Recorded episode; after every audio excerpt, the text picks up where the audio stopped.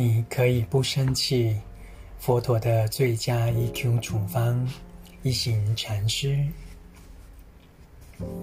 一起转化愤怒。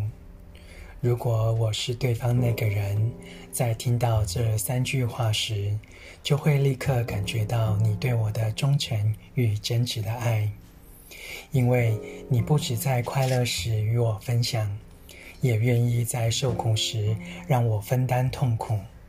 当你告诉我正在尽力时，我便对你升起信心，打从心底佩敬敬佩你，因为你是个真正的修行人。你对所学的，以及对师父的教导与同修们同修的道友们都如此忠诚。当你练习说出这三句话时，就已在内心拥抱师父与僧团了。因为你如此尽心，我很自然地也想要尽力，因而回到内心开始练习。为了让自己值得你这么努力，我也必须深刻地关照自己，并尽力去做。我得问自己：我到底说了什么或做了什么，让他这么痛苦？为什么我会这么做？只是听了你说的话，读了你写给我的和平纸纸条，我就能重新找回自己。佛法在感动你之后，也开始深深地感动着我。现在轮到我来让正念的能量盈满自己的心了。当对方收到你真爱之语所传递的讯息，就会被你的爱、话语与修行所启发。当他了解你说的话，许多的觉醒与敬意就会油然升起，会想回到自己，重新思考是否做了或说了什么而让你痛苦。如此一来，你的修行就传递到他身上，他会看到你正在努力，为了回应你也会很很尽力，而轻轻地对他自己说：“亲爱的。”我也在努力，这是多么美好啊！你们都在修行，佛法已经盈满你们的内心，佛陀正活在你们的心里。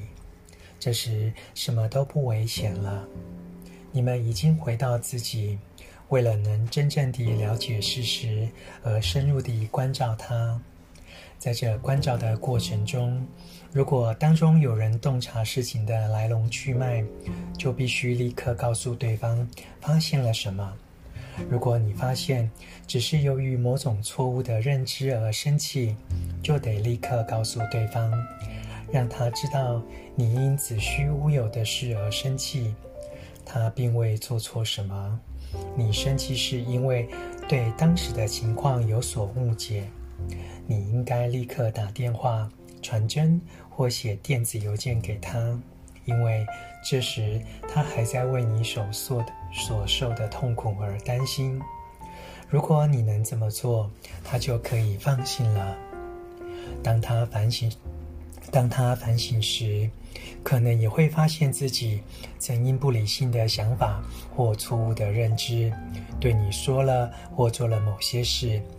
因为很后悔，也想与你分享。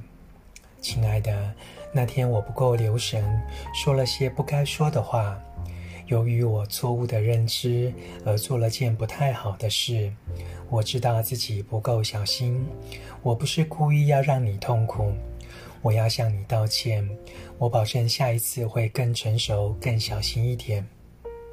当你听到他这么说时，痛苦就会立刻消失。而且这时你会打从心里敬佩他。现在他也成了修行人，你们对彼此的敬意都开始滋长，而尊重正是真爱的基础。